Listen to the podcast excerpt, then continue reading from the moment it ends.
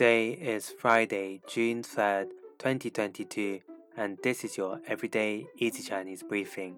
大家好，我是林老师, and in under 5 minutes every weekday, you'll learn a new word and how to use this word correctly in phrases and sentences. Today's word of the day is shan.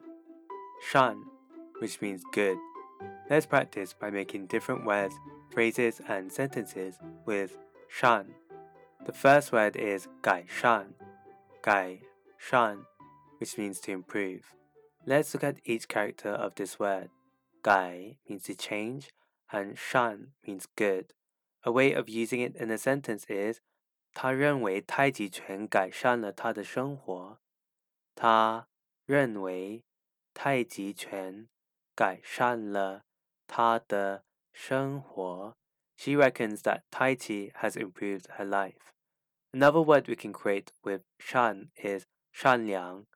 Shan liang. This means kind hearted. A way of using it in a sentence is Ta fei chang shan liang. Ta fei chang shan liang.